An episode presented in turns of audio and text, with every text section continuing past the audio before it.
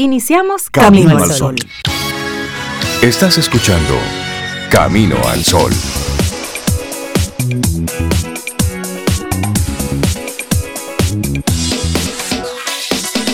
Muy buenos días, Sobeida Ramírez. Buenos días, Cintia Ortiz. Buenos días a todos nuestros amigos Camino al Sol oyentes.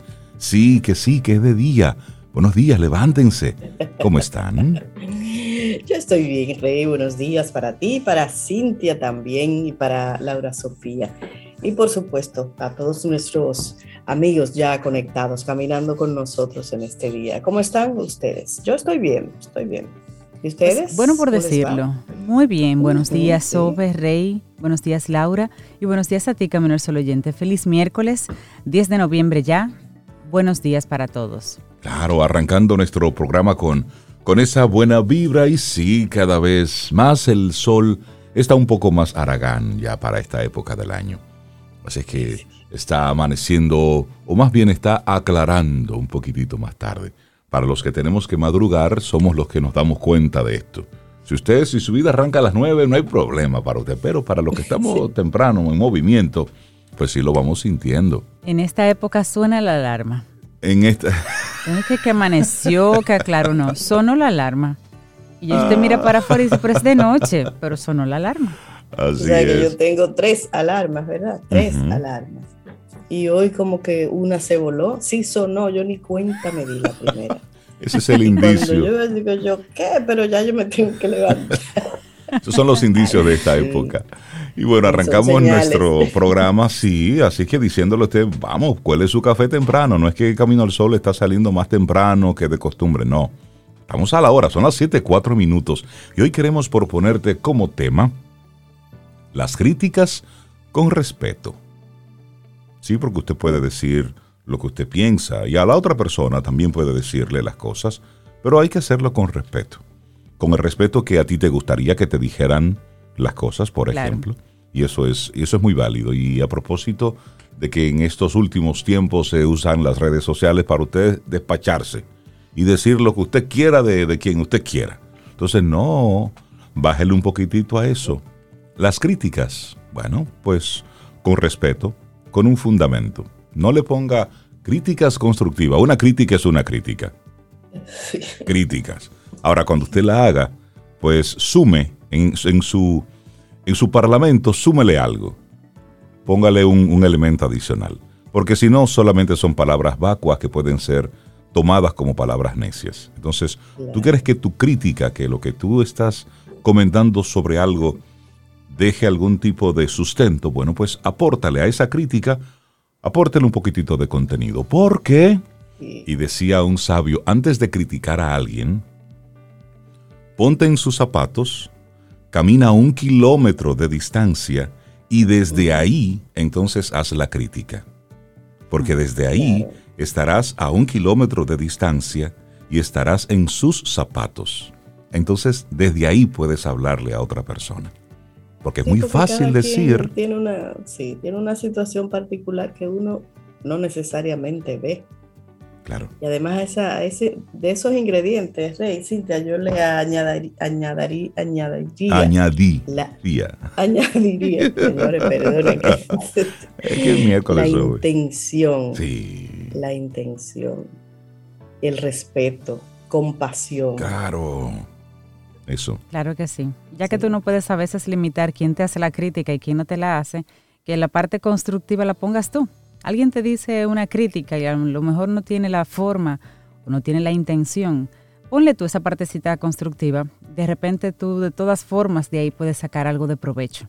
Algo que te haga a ti hacer algún análisis o simplemente decir, tú sabes que el, el, conocimiento y el, y el, aprendizaje aquí es que tengo que poner límites con esta persona, por ejemplo. Entonces, que esa crítica constructiva, si solamente recibes crítica, esa partecita constructiva la pones tú.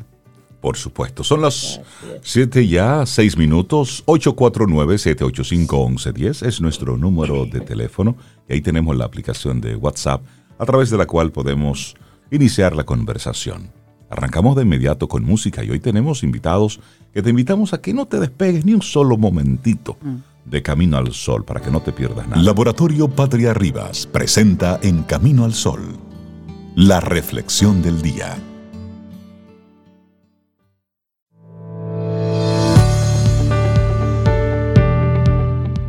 Pero como siempre, antes una frase, y en esta ocasión es de Willie Mays, que dice, para sobresalir, debe estar completamente dedicado a su deporte elegido.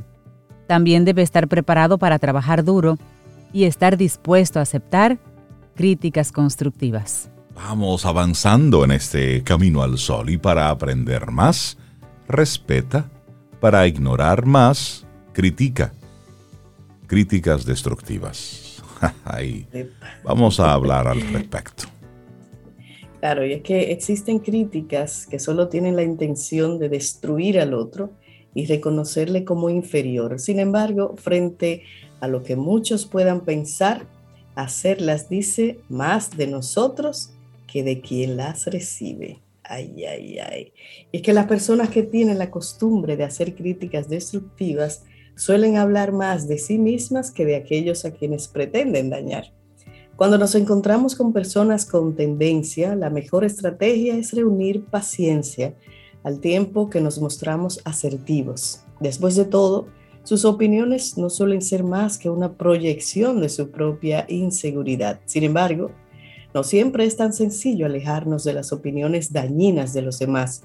En esos casos, lo ideal es establecer límites y desarrollar habilidades para resolver conflictos. Y así seremos capaces de aprender y de relacionarnos con el mundo tomando de referentes valores como la generosidad o la honestidad.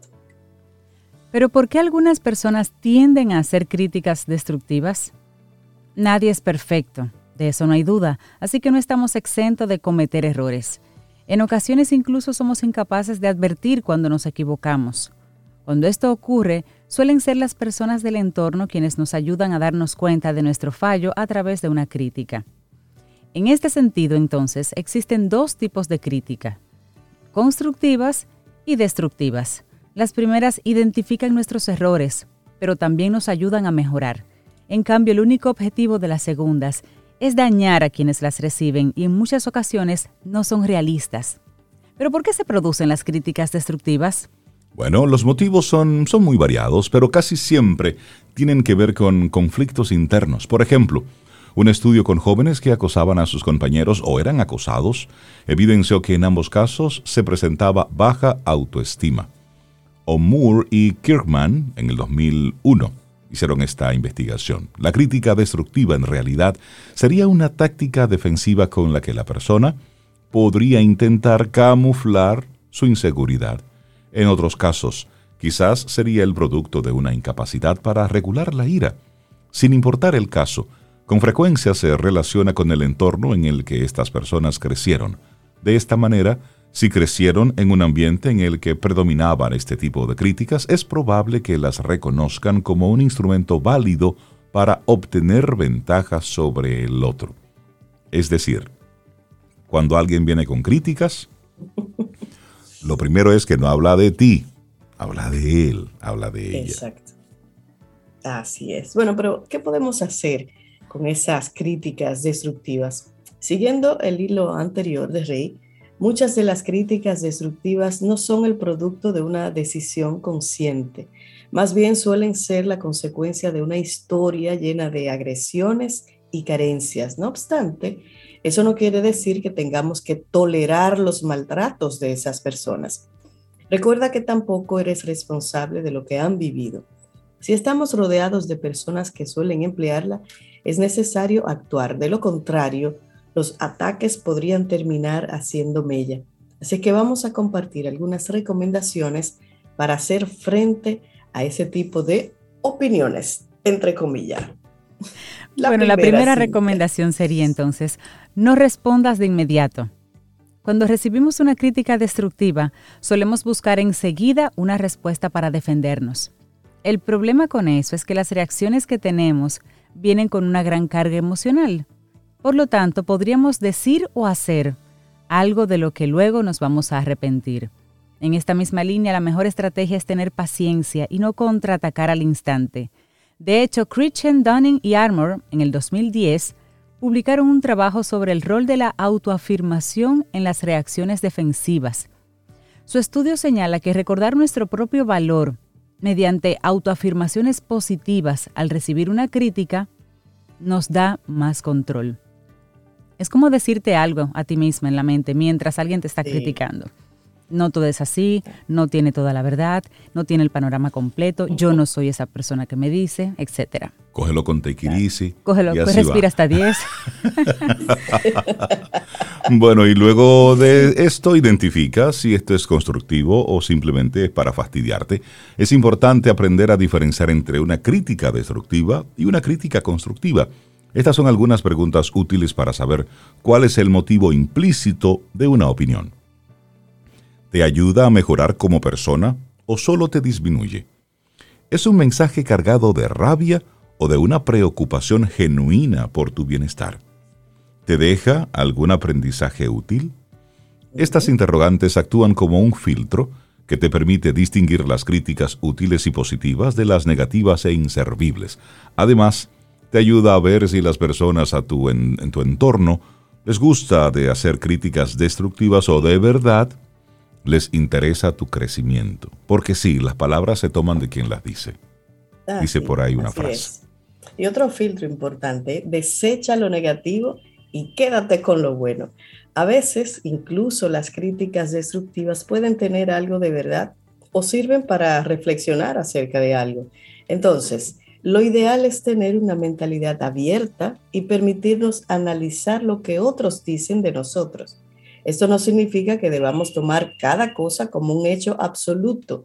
Si lo hacemos, estaríamos cayendo en el juego. Al contrario, se trata de sacar lo mejor de cada situación. Otra sugerencia, aprende a poner límites. Establecer límites a las otras personas es una manera de practicar autorrespeto y cuidar nuestra autoestima. Para conseguirlo, es importante conocer mejor y descubrir con qué cosas nos sentimos cómodos y con cuáles no. De esta forma podemos hacerle entender a los demás cuando algo que dicen o hacen cruza esa línea y se vuelve irrespetuoso para ti. Mira, y es que hay una importancia relevante entre respetar más y criticar menos. Hay muchas personas que no lo conocen, pero es así. Sí, es que... Como, personas es importante que aprendamos a relacionarnos los unos con otros desde la humildad. Ay, sí, reconociéndonos como, como que somos iguales, igualitos.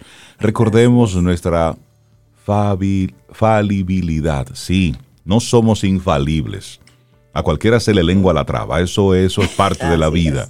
Usted se cree perfecto, pues no, no somos perfectos. Si aprendemos a dejar de lado esas críticas destructivas, escuchamos a los otros, tendremos entonces la oportunidad de sacarle más partido a esta experiencia. Pero es desde ahí, desde ese reconocimiento, yo hago mi mejor esfuerzo y le pongo todo. Ahora yo no soy perfecto. Claro, claro. Claro, y en el polo opuesto, Rey, si nos dedicamos a señalar de manera despectiva a otro, nos vamos a estancar. Invalidando de manera sistemática las realidades de los demás, podemos llegar a pensar que solo la nuestra es válida. Por ende, es sencillo que nos perdamos la oportunidad de crecer. Y finalmente, teniendo en cuenta todo lo anterior, es posible afirmar que respetar, ser abiertos y tolerantes enriquece la vida, mientras hacer críticas destructivas solo termina haciéndonos más ignorantes. Uy, para aprender más, respeta. Para ignorar más, critica. Es un escrito del psicólogo Eviezer López y ha sido aquí nuestra reflexión en Camino al Sol. Laboratorio Patria Rivas presentó En Camino al Sol la reflexión del día. Este es tu gran día. Camino al Sol.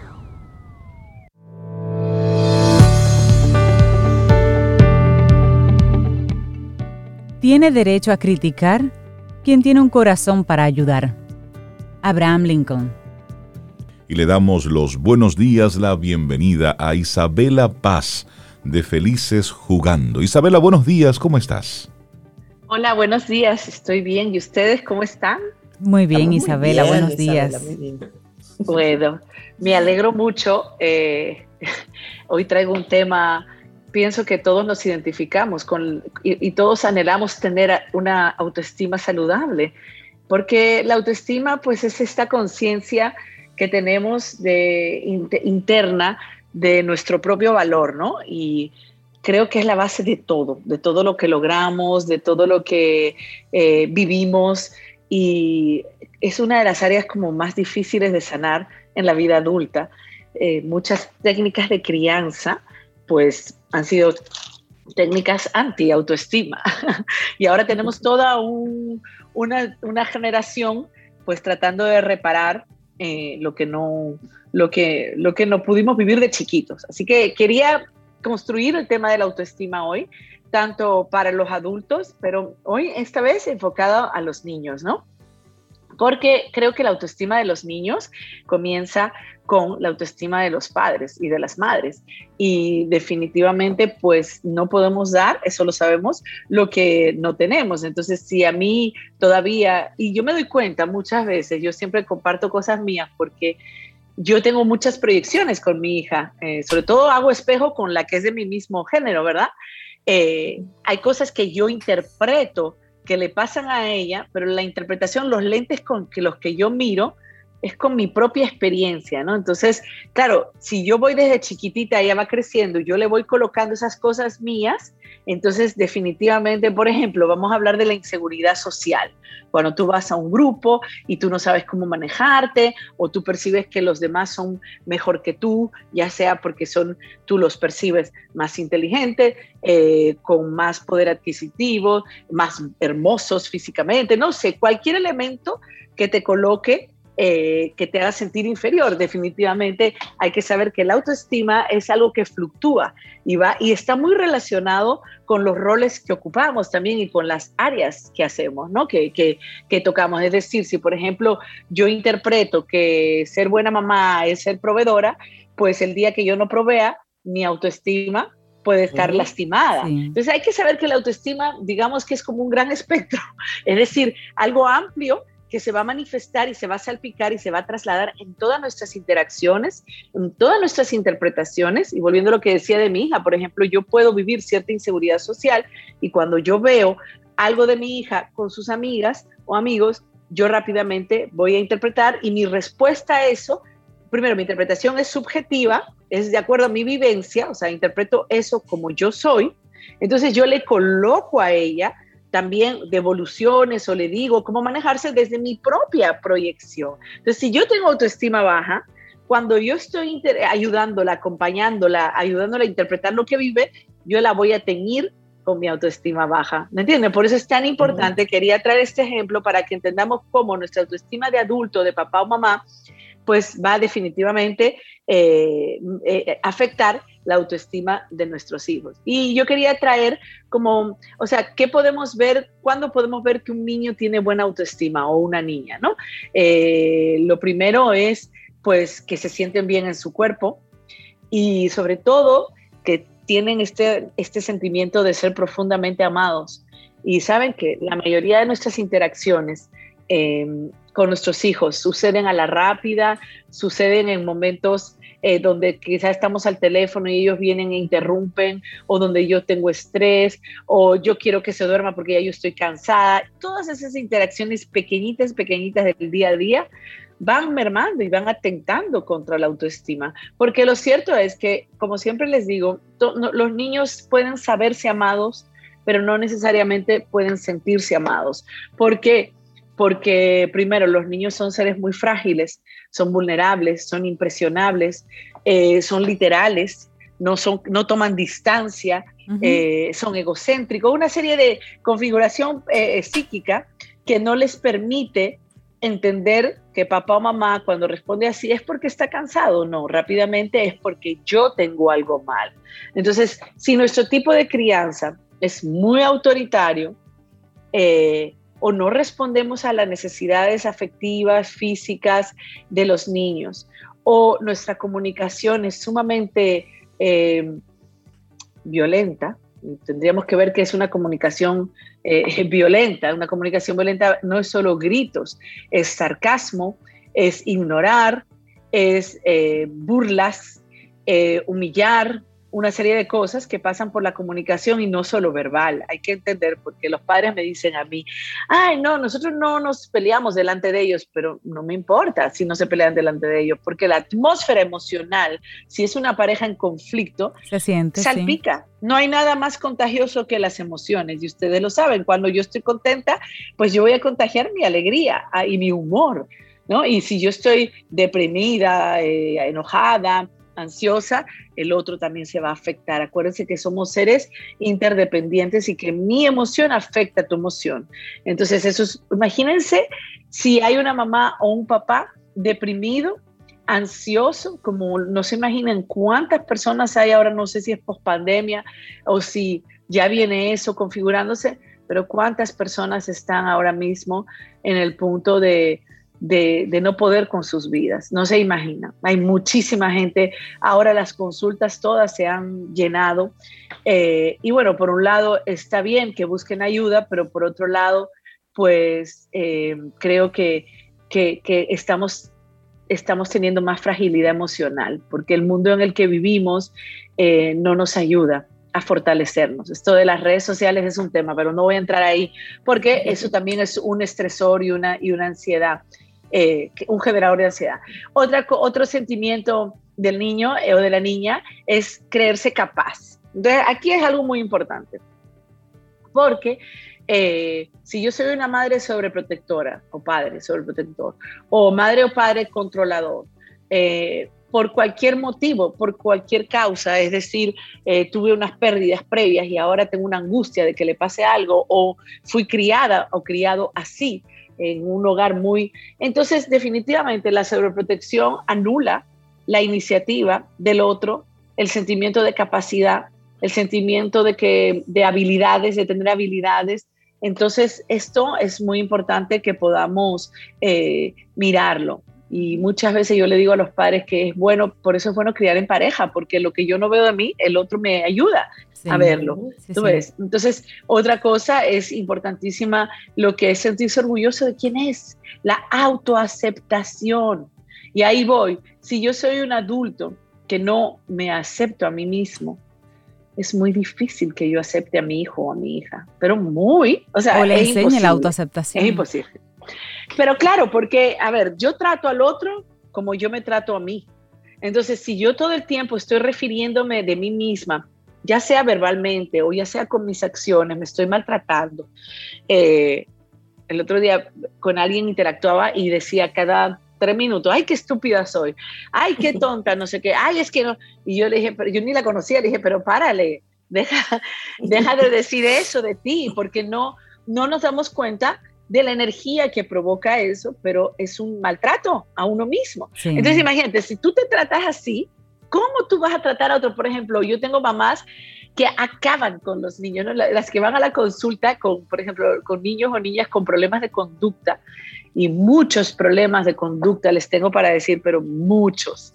Yo no sé si un 80, 90% son problemas relacionales. El problema de conducta de un niño o una niña eh, que, sea, que no sea de origen neurológico, es un problema relacional. El problema no lo tiene el niño, lo tiene la familia, los papás. Entonces es muy duro, ¿no? Pero cuando yo trabajo con los papás, porque ellos dicen, ¿por qué si va el niño a felices jugando, por qué estamos trabajándome a mí? ¿Por qué tengo que hablar de mí? Pero claro que tenemos que hablar de ti, porque todo empieza todo lo que tú haces con tu niño o tu niña, pues empieza por la relación contigo, con tu propio. Entonces, claro, una mamá me decía de un niño chiquito, es que él hace esto, él lo otro, y, parece de maldad, un niño pequeño de tres años, y con unos juicios duros, unas categorías duras. Claro, ella está en conflicto ahora mismo, está viviendo un conflicto con el niño, no se está entendiendo.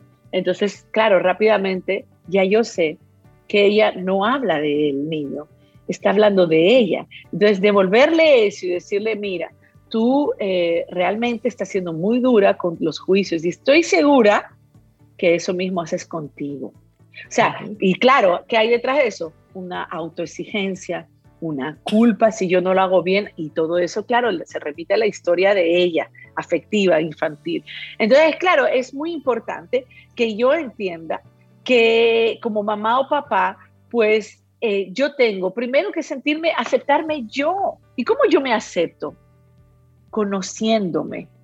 Si yo no me conozco, yo no puedo aceptar que yo voy a aceptar. Si yo no sé que Isabel no Paz puede ser alegre como puede ser oscuridad, eh, pero más prima mi alegría que mi enojo, o puedo ser creativa, pero también puedo copiar, eh, puedo ser, ¿entiendes? Como yo conocer, puede que gestione mal mis emociones, pero si estoy bien eh, descansada, puedo gestionarlas bien. O sea, la, la, autoestima tiene que partir por el conocimiento de uno mismo. Y asimismo, pues evidentemente tenemos que ayudar a nuestros hijos a conocerse a sí mismo. ¿Cómo los ayudamos? Cuando un niño viene con una situación eh, relacional eh, de cualquier tipo, con la profe, con el amiguito, eh, con el abuelo, con el hermano. Es una oportunidad de oro ayudar a conocerlo. ¿Y qué te está pasando? Y, claro, aquí hay que entender, no es que tú le vas a decir, ¿y por qué tú te sientes así? Porque un niño pequeño no sabe explicarte, claro. No sabe explicar, claro. Entonces yo puedo interpretar, yo puedo hacer hipótesis con él. Ah, no te gustó cuando te dijo tal cosa o, o te hizo sentir, te dio tristeza verlo así o te enojaste. Pero al hablar de emociones, es ayudarlo a conocer. Lo que pasa es que los adultos, con las crianzas que poquito a poquito van cambiando, eh, los adultos no nos conocemos. ¿Por qué? Porque las crianzas autoritarias, las crianzas de antes, y, les voy a decir, yo tengo muchas familias jóvenes y crían como sus papás, o sea que me da igual, No, no es de antes, no es de antes, porque al final, no, yo no quiero pegarle, pero le pego. Yo no quiero pegarle, pero le pego. Entonces tú estás replicando. ¿ok? En, mejoramiento, porque evidentemente las generaciones nos van superando a las anteriores y hay más información.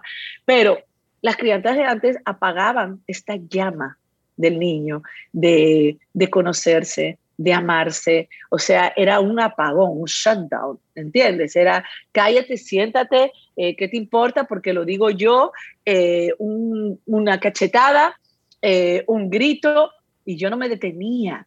Entonces, ¿en qué podríamos, si, a mí me dijeran qué es lo más importante? Lo más importante es escuchar a los niños, pero no a nivel verbal, no importa. Fíjense algo muy importante. Un niño, hay que tener esta, esta clave. Un niño siempre habla de sí mismo, siempre. Y esto es muy importante saberlo. Cuando mi hijo, eh, nosotros parábamos del colegio a mi casa en la privada con la Rómulo, él tenía cinco años. Todo el tiempo me preguntaba por qué había unos niños en la calle porque hay unos niños en la calle pidiendo dinero, ¿por qué? ¿Por qué? Y yo le decía, ah, porque su papá, yo lo he contado esto aquí. Cuando yo entendí que lo que él me hablaba era del miedo de sí mismo, de estar en la calle, un día yo le dije, tú tienes miedo de que te pase eso, porque son autorreferenciales y hasta ahí llegó el día que me hizo preguntas y me dijo sobre por qué los niños estaban en la calle. Era su propio miedo. O sea, ahí tenemos que saber escuchar ¿entienden? Eh, cuando yo me dijo, sí, yo tengo miedo, entonces ahí empezamos a trabajar, bueno, si a mí me pasa algo, si a papá le pasa algo, que te, o sea, es el tema de la muerte, en fin, es, un ejemplo, no digo que sea solo eso, pero es muy importante que aprendamos a escuchar más allá de las palabras. Entonces, lo otro es que los niños se sienten amados si respondemos a sus necesidades. ¿Y cuáles son esas necesidades? Obviamente las fisiológicas, de, abrigarlo del frío, del calor, eh, de bañarlo, de la higiene, de la comida, del sueño. La otra es afectiva. ¿Cómo les demostramos? Puede ser caricias, besos. No se imaginan la cantidad de mujeres que yo trabajo adultas que, que no fueron tocadas por sus madres, que no saben, no toleran el contacto físico. Eh, entonces, bueno, es algo que se puede aprender pero el contacto físico es muy importante para los niños pequeños, es, la prueba de amor. Entonces, o por palabras dulces, es decir, esto que yo tengo que ser expresiva. Otra manera de que lo podamos sentir amado es sentirse aceptado.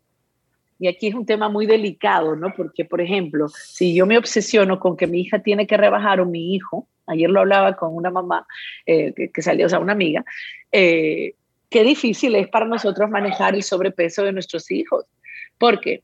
Porque si yo estoy insistiendo todo el tiempo, rebaja, rebaja, rebaja, rebaja, yo le estoy enseñando a autorrechazarse, aunque yo se lo ponga desde la perspectiva de que mira tu salud, no sé cuánto. Entonces, yo no es que tengo la receta de cómo hacerlo, pero yo me planteo que cuando yo estoy corrigiendo o yo estoy diciendo que no seas de una manera, también eh, no te estoy aceptando como tú eres. O lo que nos pasa, por ejemplo, mucho en consulta con niños pequeños, llegan, ah, no, que se porta mal, que esto, los papás nos hacen un, un este, ¿cómo se llama? Un checklist de todo lo que su hijo no hace, de toda la queja, o sea, a veces es media hora de consulta viendo la queja de su hijo, y claro, tú te imaginas, está bien, se supone que tú me tienes que decir todo lo que te preocupa, pero a veces solo nos enfocamos en lo que nos preocupa. Y entonces, una, una de las cosas que nosotros, una de las herramientas que usamos nosotros mucho cuando hay problema de conducta es fíjate en las excepciones, las veces que no hay ese problema y empieza a nutrir, porque claro, un niño que viene con un historial de mala conducta es un niño que ha sido rechazado por todo el mundo, pero por los amigos porque es impulsivo y probablemente les golpee sin querer, los atropelle, se imponga, con la profesora porque alborota la clase, molesta, con los tíos, ¿me entienden? Entonces tiene mucho mensaje negativo. Entonces aquí es muy importante, para yo sentirme amado, me tienen que devolver una imagen positiva y lo hace el adulto, porque miren, ayer llegó un niño nuevo a Felices Jugando, yo, yo estoy llevando un grupito de niños, eh, además hay muchos terapeutas, hay tres, yo les he dicho además de mí, pero eh, este lo llevo yo. Y ayer llegó un niño nuevo, lunes, y llega por, por un tema de miedo, ansiedad, pero el niño con estos ojos grandes tenía una avidez, saltaba y todo lo que hacía, una necesidad de que yo lo reconozca, de que yo lo mire, porque los niños solamente se construyen a través de la relación con el otro. Y eso es muy importante. Entender que yo como adulto le devuelvo la imagen de sí mismo, lo ayudo a conocerse, lo ayudo a aceptarse. Si yo entiendo eso y lo relevante que es mi mirada, mi reconocimiento verbal, mi reconocimiento afectivo eh, y otra cosa, la libertad. Ya tenemos que ir cerrando, pero es muy importante permitir que sean libres, porque solo en la libertad el niño o la niña crean, se construyen, se conocen, eh, desarrollan sus habilidades, desarrollan iniciativa y sueñan. Entonces, el tema de la libertad es un tema que podemos desarrollar en una próxima eh, participación, porque es muy hermoso. Y creo, Isabela, que escuchándote con mucha atención, de aquí, de Felices Jugando, debe desprenderse una escuela para padres. Porque al final eso, eso es lo que necesitamos. Usted está embarazada, pues mire, en el proceso de los nueve meses, usted debe asistir aquí, a esta escuela, para que, para que aprenda a manejar eso que usted lleva en su vientre. Para que... Y miren... Porque lamentablemente, Isabela, lo que estamos viendo es primero replicando patrones aprendidos. Es decir, los padres no estamos haciendo más que replicar el cómo nos criaron a nosotros. Y a eso le ponemos como un elemento adicional el que no estamos en casa. Y si estamos en casa no estamos presentes. Estamos conectados o trabajando o conectados con pantallas. Y luego el poquito tiempo que pudiéramos tener disponibles, seguimos sin estar presentes. Entonces luego estamos replicando a un niño que está naciendo solo o acompañado de una pantalla. O está haciendo... Y, va, y entonces comienza a generar todos esos elementos que al final te llevan a la consulta. Es decir, hay que, se necesita una escuela para padres, porque antes decían, los niños no vienen con un manual debajo del brazo, no, ellos siguen sin, e, ellos no traen el manual, pero ahora hay más información para tener unos niños, unos niños sanos, para luego tener a ese hombre, a esa mujer sano, un adulto emocionalmente sano. Tú lo has dicho brevemente, solo agregar eso que tú dices del embarazo, eh, porque yo le decía a una mamá ayer que las emociones de la madre se impregnan en las células del bebé que porta. Es decir, que cuando tú naces ya tú tienes en tu biología el malestar o la alegría, el estrés, todo de tu mamá. Así que sí, desde la barriga. Y nosotros tenemos esas escuelas, pero tú sabes que muchas veces vamos a reparar no a prevenir. Es algo hablar de eso. y tienes acá un, reto, Isabela, de, de, un camino al solo oyente que dice una sugerencia para un tema tuyo. ¿Cómo fomentar y cultivar las buenas relaciones entre los hermanos? Porque ella dice que es madre de tres varones de 12, 10 y 7 y que surgen conflictos difíciles de llevar entre ellos. Ah, pues lo voy a anotar ahora mismo. La nota. tiene esa sugerencia. Ese es un temazo. Isabela Paz de Felices Jugando, un gran abrazo. Cuídate mucho. Excelente tema. Igualmente, ¿eh? un abrazo. Gracias, Isabela. Un abrazo. Tomémonos un café. Disfrutemos nuestra mañana con Rey, Cintia, Soveida, en camino al sol.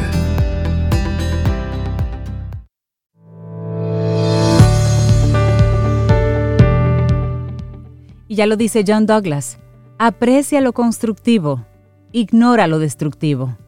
Y le damos los buenos días, la bienvenida en este miércoles a María Eugenia Ríos Lamas, directora de Nueva Acrópolis Dominicana, psicóloga, docente y sobre todo colaboradora de Camino al Sol.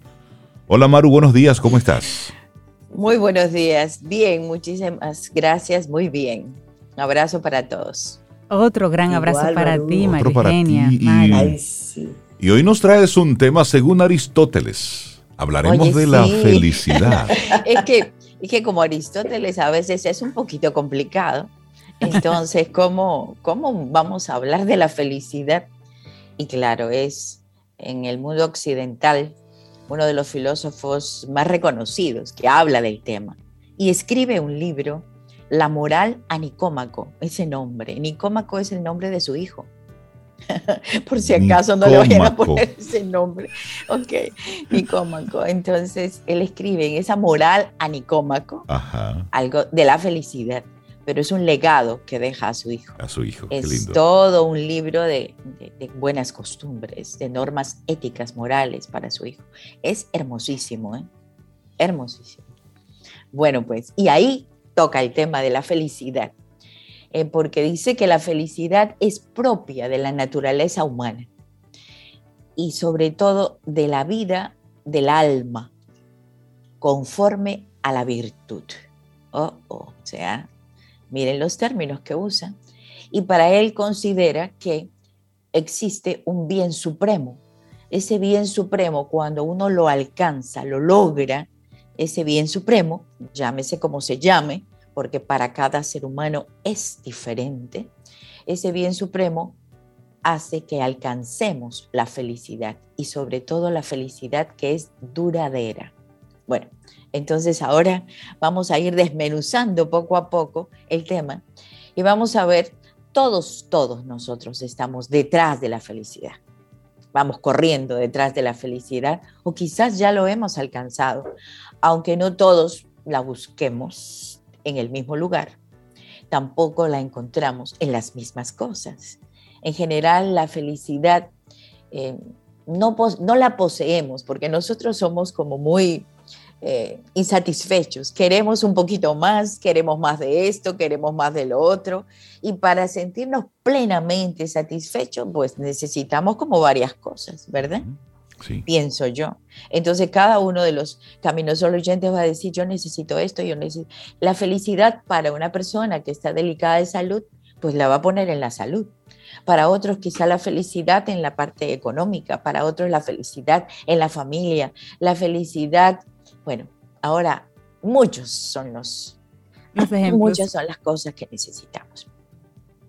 Pero la vida nos obliga a optar entre una cosa u otra o sea, nos obliga a elegir, a escoger. Simplemente, pues hay cosas que no son tan duraderas y hay cosas duraderas. Aristóteles recomienda que busquemos las cosas que son duraderas. Bueno, y que sobre todo no dependan de factores externos, sino que dependan de nosotros mismos. Y esta búsqueda debe estar dirigida por, él le llama la recta razón. Y vamos a traducir la recta razón. La recta razón es por la inteligencia, por el discernimiento, por esa inteligencia que nos va a hacer discernir, escoger aquello que vale la pena, que es duradero, que es importante y que está en escala superior. Vamos a ver, si hablamos de bienes materiales, son los más simples de adquirir, digo yo. bueno, pero lo que se compra con dinero es barato. Eso es dinero. Eh, bueno, es dinero. O sea que, lo que se compra con dinero es barato. Todo depende. Todo depende del poder económico que dispongamos. Y pues está al alcance de nuestros sentidos, está al alcance de las manos. Hoy lo tenemos, mañana no lo tenemos, pero son bienes materiales perecederos. Además, eh, esto crea una condición, si nos apegamos a ellos, crearía una condición de dependencia muy peligrosa, solamente poder imaginar que dependemos de cosas materiales. Eso es realmente bastante peligroso y no nos otorga la felicidad que Aristóteles recomienda. Si hablamos de bienes, y voy a poner así, bienes psicológicos, bueno, también son inestables en el sentido de que depende de nuestro estado de ánimo, de los cambios, de lo que nos gusta, de lo que nos disgusta. Bueno, esos bienes psicológicos podrían ser factores externos, amigos, personas también, situaciones, sentirnos amados, sentirnos apreciados, eh, cómo lograr un poco de el éxito, el llamado éxito, eh, pero mm, el éxito es pasajero, no se refiere al triunfo o más arriba, subimos un poquito el estado de conciencia, no se refiere a haber logrado el triunfo en la vida o haber logrado la gloria, que es la trascendencia total. Acuérdense que estamos en filosofía. ¿eh? Okay. Entonces, cuando hablamos así del alma, es un alma que que nadie, o sea, esta, esto que uno ama y que uno quiere, nadie nos lo puede arrebatar. Entonces puede ser un bien psicológico, pero ojo, todo depende del amor, la intensidad, la fuerza, el poder o la magia que le pongamos a ese bien psicológico. Pues pero también existen bienes intelectuales, eh, que sería parte de la búsqueda de la verdad. Decía, en honor a la verdad, quien anhela bienes intelectuales, centrarse en la búsqueda de la verdad, que no la tenemos, ¿eh? que la estamos buscando, y sobre todo eh, esas experiencias tan ricas de vida que, que, estamos, estamos viviendo, por supuesto, experiencias complicadas, difíciles, pero son ricas en la medida que aprendemos de ellas. Y no dependen estas, estos bienes intelectuales no dependen de la moda, depende de todo lo que podamos conocer y extraer, que quizás solamente podemos leer el 0.0001, no lo sé, pero hay tanto por aprender. O sea, las dudas, las dudas, la incertidumbre no trae la felicidad. En cambio, ya el tener certezas, cosas comprobadas, experimentadas, extraídas lo mejor, trae la felicidad. Bueno, miren ustedes, hay bienes también morales y espirituales. O sea que la verdadera verdad, la verdad del alma, el que busca el bien, la concebimos en eso que es supremo.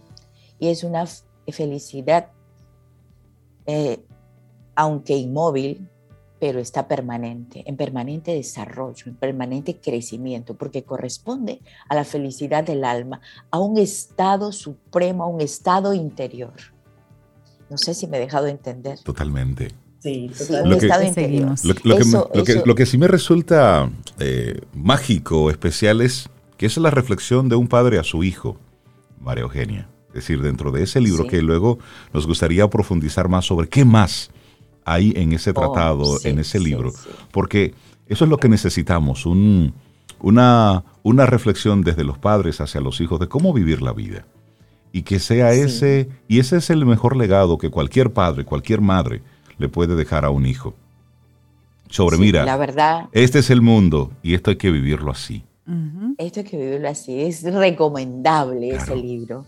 Es como, dijo, yo no tengo nada que dejar, pues le voy a dejar un escrito, normas éticas morales. Y aquí vienen, entonces él le habla de esa felicidad que está en permanente desarrollo, que corresponde al mundo interior de, del ser humano.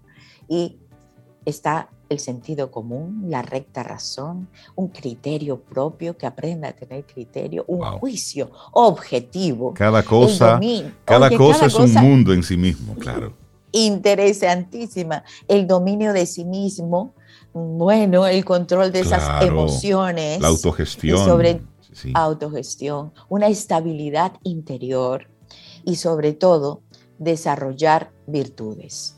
Y si tiene muchas virtudes que acaba de descubrir, porque el joven, el adulto ha descubierto varias virtudes como valores de referencia, dice que debe comportarse coherentemente de acuerdo a ellas.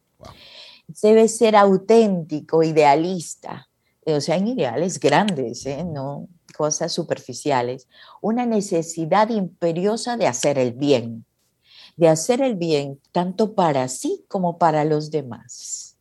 Entonces eso corresponde al bien supremo, un auténtico deseo de mejorar el mundo, de poner un granito de arena, lo que es decir, mejorar al individuo y mejorar la civilización. Bueno.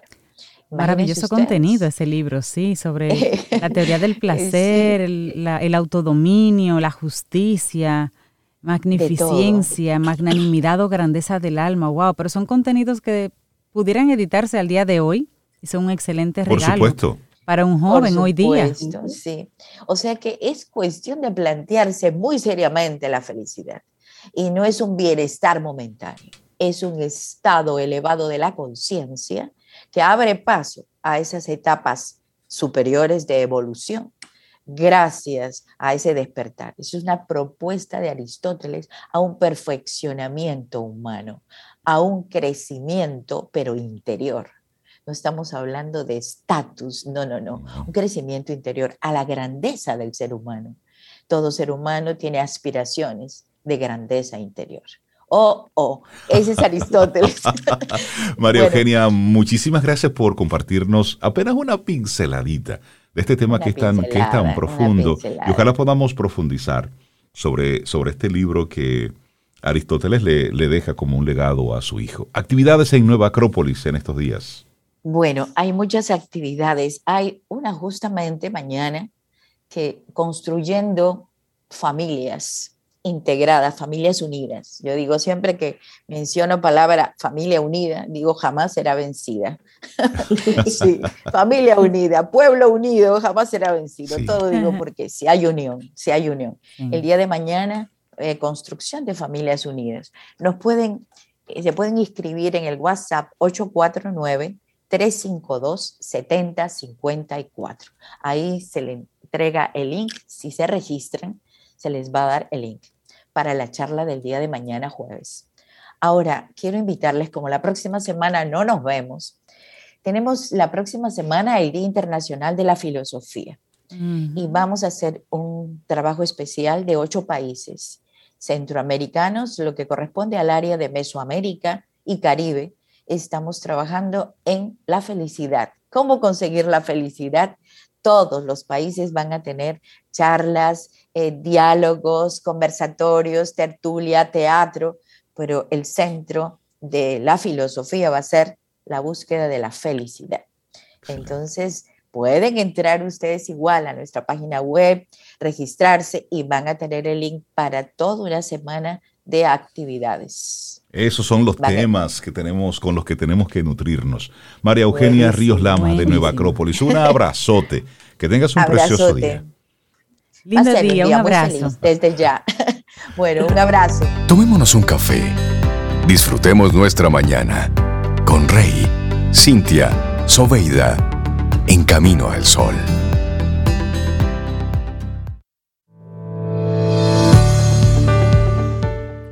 La bondad es el principio del tacto y el respeto por los otros es la primera condición para saber vivir.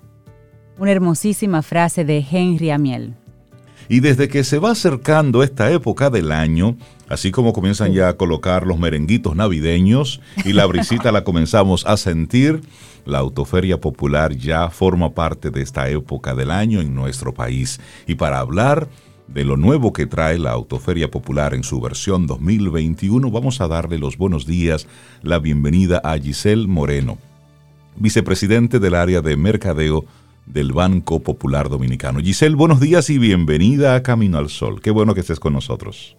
Muy buenos días a ustedes, así como esta eh, autoferia es parte de esa temporada navideña que dices, venir a Camino al Sol también es parte de lo que es tradición para la autoferia, así que estamos muy contentos de haber venido hoy. Qué bueno. Bienvenida Giselle Sobeida ya quiere cambiar su vehículo, por fin. Hay decisión ya. Así es que Giselle, Sobeida es toda tuya. Dile a Sobe todo lo que traes. Bueno, estamos, Giselle. bueno, vamos a, a contar lo que traemos este año. Este año tenemos la gran novedad que en vez de un fin de semana de feria, hemos abierto toda una temporada de experiencias, de acciones promocionales para que desde ya ustedes puedan buscar sus vehículos y comprarlo como si estuvieran dentro del evento. O sea que cualquiera de ustedes se acerca a una de nuestras oficinas o a uno de los concesionarios donde está el vehículo que quieren y ya empiezan a disfrutar de las facilidades de, de feria.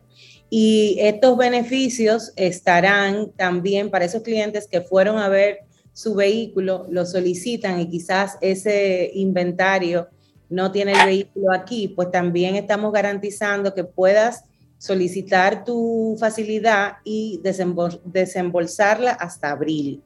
O sea que esa también es una importante información para aquella gente que hoy sabe el vehículo que quiere, pero quizás aún no está disponible en los inventarios eh, que tenemos. Y una facilidad importante también es que se ha flexibilizado la aprobación para aquella gente que tenga el 20% de su inicial.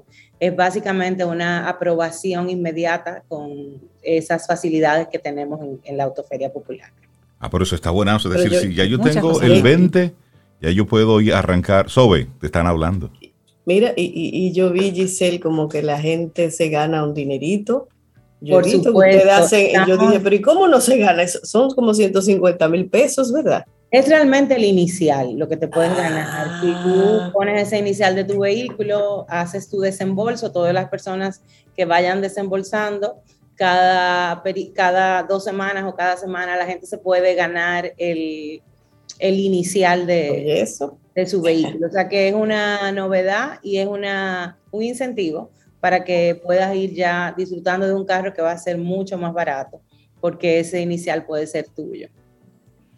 Y me gusta mucho que ustedes hicieron ya iniciativas para comenzar a calentar los motores. Y hubo, hubo unos eh, flash mobs en plazas comerciales. ¿Ustedes saben lo que son los flash mobs? Sobe Rey. Sí. Que muchos ahí. Ah, no, por si acaso. Como que de repente está todo tranquilo. Y, todo tranquilo. Y, arranca un baile. A mí me hubiera encantado quedar ahí en ese flash mob y verlo en tres plazas comerciales para, de la para ciudad. los que no saben qué es un flash mob, es que la plaza está tranquila, la gente está sentada en las mesas disfrutando un café o comprando en una tienda, pero al lado de ti puede haber alguien que era parte de este grupo de actores y bailarines, que en, el, que en un momento específico se empezaba a mover toda la plaza. Y fue súper interesante porque lo hicimos de manera simultánea en cuatro plazas eh, del país estos flash mobs se activaron, tuvieron muchísima buena acogida y obviamente muy interesante, yo que estaba en una de las plazas, ver cómo toda la plaza se vuelca a ver lo que está pasando. Y eso lo unimos a una experiencia de simuladores, donde la gente disfrutaba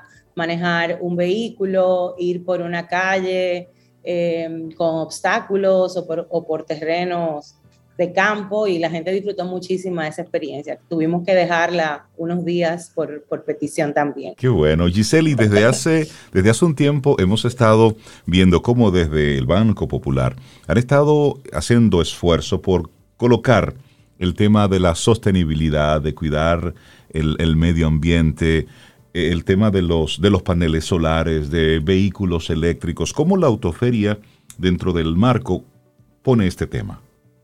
Por supuesto, para nosotros es prioridad y tenemos una estrategia en el manejo de los productos que se llama Asteeco y es invitando a los clientes a unirse a esa a ese compromiso, a tener esa vida más sostenible. Y los vehículos son una excelente manera porque la movilidad sostenible ya es una realidad en el país con carros híbridos y eléctricos. Y para incentivar el consumo de esos vehículos, lo que hemos decidido siempre es la tasa que se anuncia siempre es menor para los vehículos híbridos y eléctricos. Mm, o sea que es no solo una facilidad de que sabemos que la mejor noticia que les vamos a dar en unas semanas es la, la facilidad del evento, sino que para los híbridos y eléctricos todavía esa facilidad va a ser superior.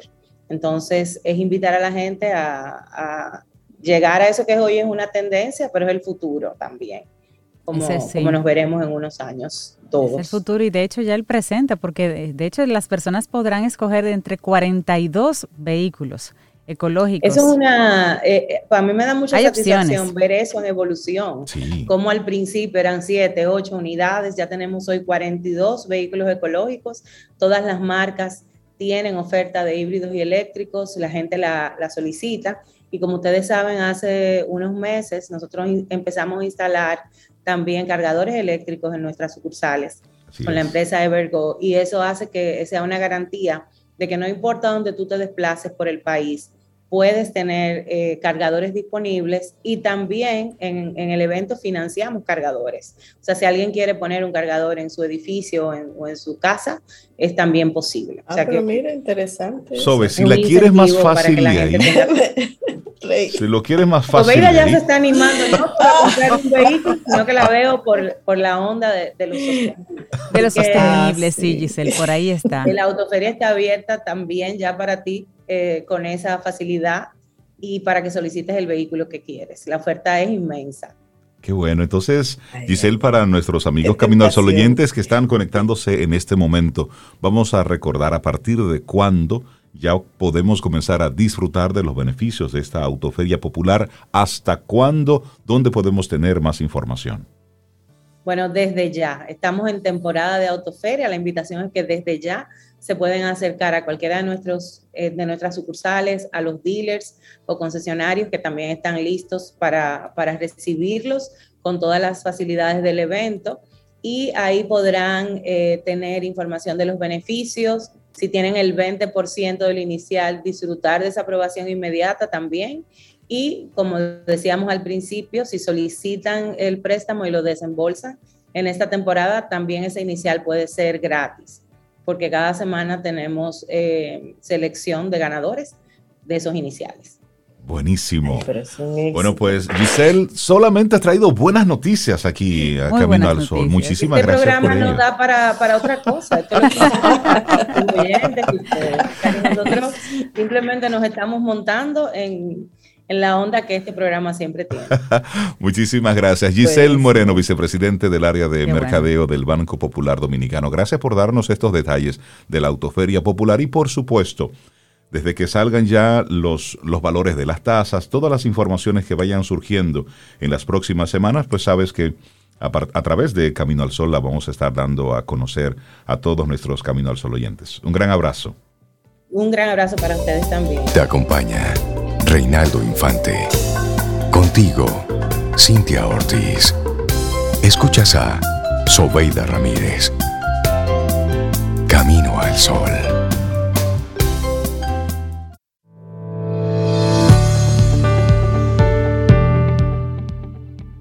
Y hablamos del respeto en el día de hoy. Y hay una frase de Blaise Pascal que dice que las cuerdas que amarran el respeto de unos por otros son en general cuerdas de necesidad.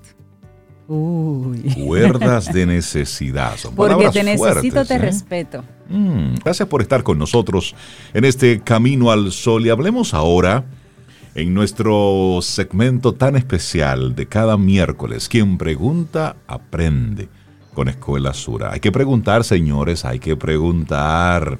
No te quedes con dudas. Y con nuestros amigos de, de Seguro Sura República Dominicana, desde hace varios años tenemos este segmento los miércoles quien pregunta, aprende.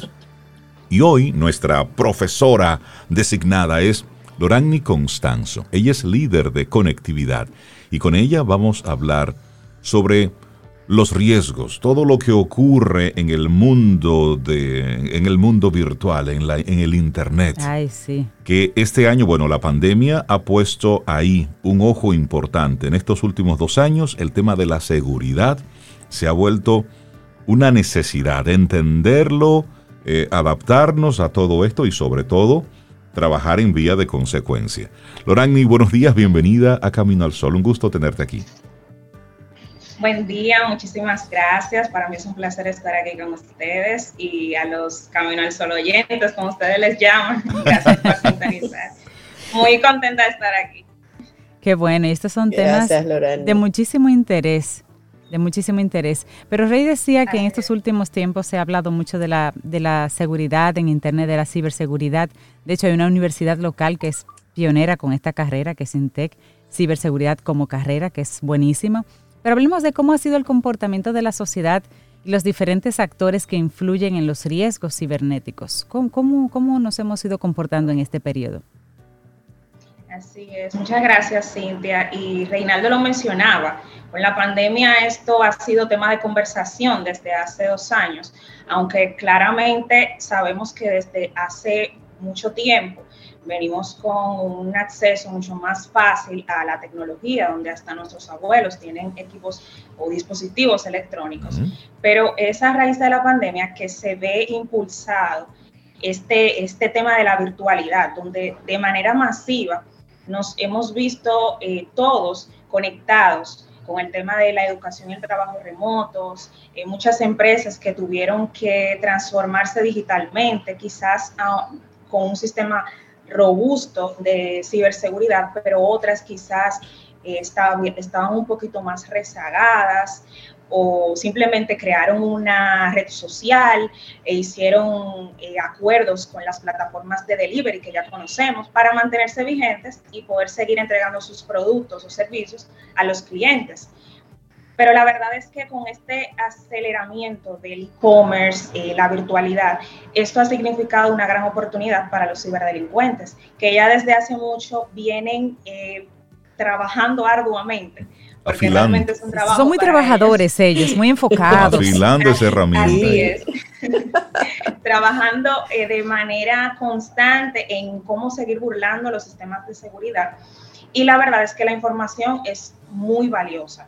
Entonces, estos eh, no solamente para las personas, sino que también para las empresas.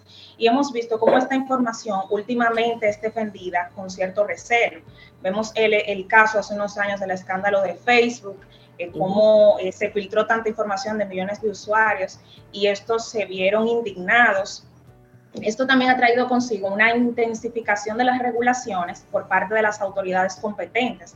En muchos países como Brasil, India, Corea del Sur, se han modificado, actualizado leyes que eh, buscan garantizar la protección de los datos personales y esto va de cara a estas grandes empresas que manejan información sensible de las personas. Entonces, es eh, un papel muy importante que tienen estas grandes empresas y también los entes reguladores. Sin embargo, hay otro actor, que somos nosotros los usuarios. Nosotros tenemos una responsabilidad sumamente importante de proteger la, la información nuestra, que no solamente nos afecta a nosotros, sino que también afecta a otras personas, nuestras familias, hasta las empresas donde trabajamos, son nuestros negocios, para los que quizás son emprendedores. Entonces es un, comportamiento que se ha venido dando donde eh, las personas le han puesto un poquito más de interés a proteger su información, la cuidan con más recelo, pero también eh, los entes reguladores le han puesto más el ojo y están eh, regularizando y buscando proteger de la mano con estas grandes empresas, garantizando la protección de los datos de las personas. Pero muchas personas cuando solamente tienen que poner su, su nombre y su correo electrónico, Rey Sobe, tienden a no ser muy cuidadosos, entienden que pues, solamente mi nombre y mi correo, ahí no hay data, yo no estoy poniendo mi cuenta bancaria, no estoy poniendo mi tarjeta. pero sale también, Cintia, a veces uno no se da cuenta, una ventanita, y uno le dice, sí, hombre, y le da a aceptar, y uno no sabe, y uno no sabe es qué es lo que está, aceptando. Correcto. Exactamente. Entonces, para que las personas entendamos eso, que, que, cuando no estamos poniendo una clave o una cuenta o demás, como quiera hay riesgos. Un nombre y un correo ya, como quiera, es información valiosa, ¿correcto? Correcto. Así es. Esto, aunque sea muy sencillo para eh, nosotros, muy del día a día, realmente es muy importante fijarnos dónde estamos colocando nuestros datos. Como bien mencionaba Sobeida, a veces nos aparece una ventanita emergente, eh, el tema de los cookies, y, a veces lo aceptamos sin leer, pero esto es sumamente importante. Eh, los términos y condiciones de las cuentas a las que accedemos, debemos sacar ese momento, hacer ese esfuerzo de leerlos, porque ahí nosotros estamos aceptando lo que sea y no lo estamos leyendo. Entonces, sí, es muy importante. Tú sabes que eh, eh, al principio de, la conversación, eh, Loragni, tú nos decías de que nuestros abuelos, nuestros padres, todo el mundo tiene un dispositivo en las manos. Y lamentablemente Bueno, hay dos tipos de, hay varios tipos de, fraude y de bellaquería en la web, pero por un lado están los hackers, que eso violan los sistemas, secuestran información, te piden criptomonedas a cambio de, bueno, hay todo un mundo, que hay entonces las grandes empresas de seguridad, pues usted contrata una empresa para que lo ayude con toda esa locura. Pero hay otro caso, y son los fraudes, los robos de identidad, pero la gran cantidad de personas envejecientes que son víctimas de ingeniería social, es decir, de un contacto que puede parecer muy cercano, pero a través de, ese, de esa cercanía, pues comienzan a robarle a papá y a mamá información importante, números de cuenta, números de identificación. Entonces, hemos visto cómo en los últimos tiempos sobre esto tenemos un incremento importante. Entonces, ¿qué acciones puedes recomendarnos para proteger nuestra información y que también podamos apoyar, ayudar a nuestros, a nuestros mayores para que se cuiden con todo lo que tiene que ver con el tema de la seguridad? Sí, muy importante ese tema. Qué bueno que lo mencionas, porque muchas veces nosotros los más jóvenes no tenemos la paciencia de ayudar a, a los mayores que no entienden bien ese mundo a pesar de que tengan un teléfono. Por ejemplo, mi abuela tiene casi 80 años y tiene uno, pero solamente sabe hacer llamadas. Entonces es importante que nosotros los acompañemos compartiéndoles información, orientándolos de qué riesgos pueden suceder. Eh, eh, por ejemplo, nosotros no accedamos a redes Wi-Fi públicas, tengamos contraseñas distintas en cada una de nuestras cuentas, aunque nos dé flojera, pero es importante. Y que estas contraseñas sean complejas, que tengan números, eh, letras, minúsculas, mayúsculas, símbolos, que las cambiemos con cierta frecuencia y asimismo nos aseguremos de que nuestros mayores eh, también estén protegidos en este sentido, ayudarlos y acompañarlos. No escanear códigos QR eh, de los que no sepamos su procedencia. Esto es algo que ha sonado mucho en los últimos meses, donde personas con mala intención colocan un código QR por ahí. Hay curiosos que lo escanean y pues ahí. Y ahí está, ¿eh? porque la curiosidad mató al gato. Así es. Sí, otra cosa es eh, nuevamente hacer ese esfuerzo de leer los términos y condiciones. No sabemos lo que estamos aceptando, entonces vamos a leerlo. Y si no estamos de acuerdo, pues no eh, accedamos simplemente. Tener eh, las redes privadas o si ya las vamos a tener públicas, evitar compartir ubicaciones o datos muy personales, no descargar aplicaciones de sitios no oficiales. Son muchas las cosas que podemos hablar, pero en resumidas cuentas diríamos eso no dejar nuestros dispositivos sin, sin eh, código, sin contraseña. Sí, que muchas veces lo dejamos sin contraseña por los que tienen hijos, para por que ahí. usen. Pero no, porque entonces le estamos dando la libertad a cualquiera de que acceda. A, a, lo que tenemos ahí, porque ya todo lo ponemos en nuestros dispositivos electrónicos. Y hay otra, Lorani, que es muy común y muy peligrosa, que es cuando te llega algún correo, algún aviso de, tu banco, por ejemplo. Eh, mire, cambie sus datos, cambie su contraseña y te hacen, te hacen una imagen y una web que tú juras que es tu banco, de verdad. Pero es para robarte, no solamente la contraseña, te roban número de tarjeta, número de cuenta y por ahí. Eh, ¿cómo, ¿Cómo se puede prevenir que, eh, esa parte? Es el que se llama phishing, ¿no?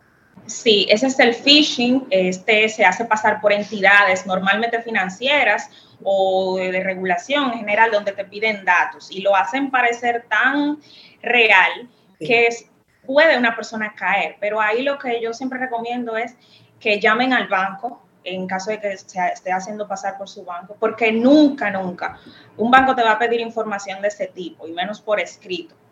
Entonces, eh, fijarse a veces en el correo porque es una dirección extraña o utilizan una letra por otra, una I por una L. Entonces, eh, tener mucho cuidado con esto y, dejar la inmediatez en contestar las cosas, en abrir lo que nos llega. Hay que tener un poquito de cuidado y detenimiento para cuando recibimos este tipo de, de informaciones. Y también es importante agregar ya en esta parte final que cuando alguien le escriba a usted un correo, ofreciéndole unos millones ahí. Mire, mire. Dame tu cuenta para transferirte unos millones que dejó un tatarabuelo tuyo. En, o que te ganaste un premio en la lotería, pero tú no juegas. Entonces, pero, entonces sí, la suerte.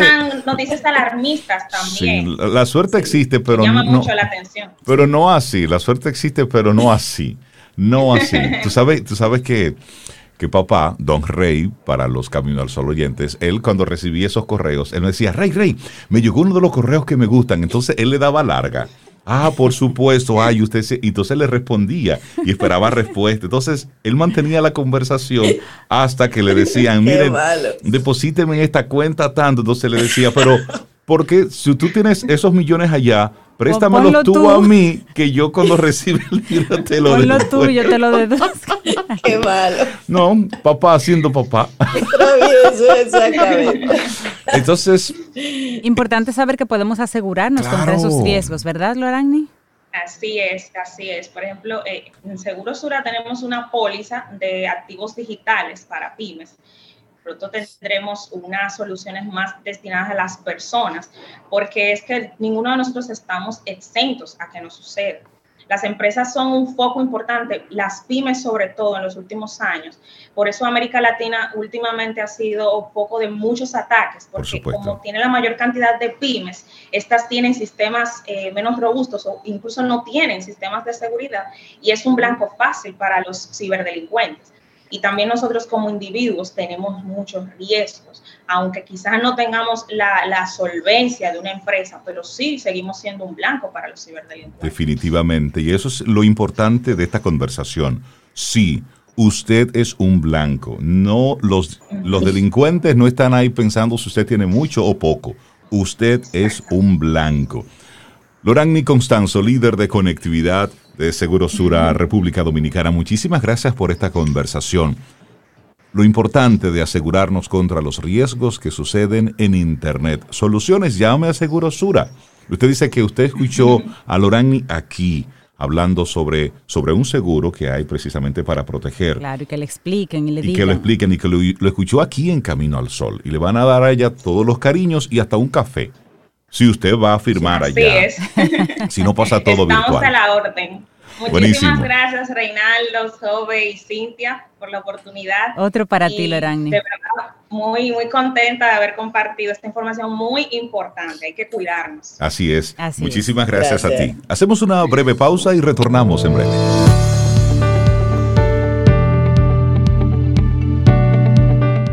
Nuestra última frase no tiene nada que ver con el tema del día de hoy.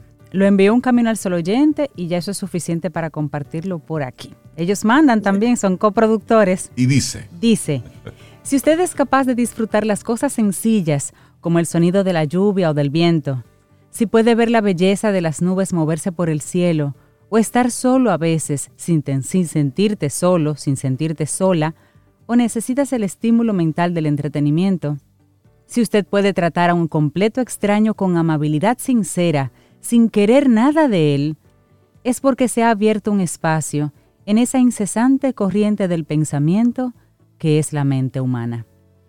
Una frase de Eckhart Tolle. Qué bonito. Y dicho esto, nosotros llegamos al final de nuestro programa por este miércoles. Mañana, si el universo sigue conspirando, si usted quiere, sí, porque si usted quiere, y si también nosotros estamos aquí, y si queremos hacer camino al sol, imaginamos que sí. Pero si todo eso ocurre, bueno, y si hay internet, si hay luz, y todo sigue chévere, pues tendremos entonces un nuevo camino al sol. Confieso que a veces, o yo, o sí, no, no, no estamos mucho en camino al sol, porque tenemos sueño, estamos cansados. Estamos cansados, y es normal. Eso es un segundo, señor, eso es un segundo, eso de una vez. Se nos pasa desde que conectamos. Despacito. Gracias a todos por los mensajes. Y esperamos que hayas disfrutado del contenido del día de hoy. Recuerda nuestras vías para mantenernos en contacto. Hola arroba caminoalsol.do. Visita nuestra web y amplía más de nuestro contenido. Caminoalsol.do. Hasta, una, próxima, edición. Y pásala bien.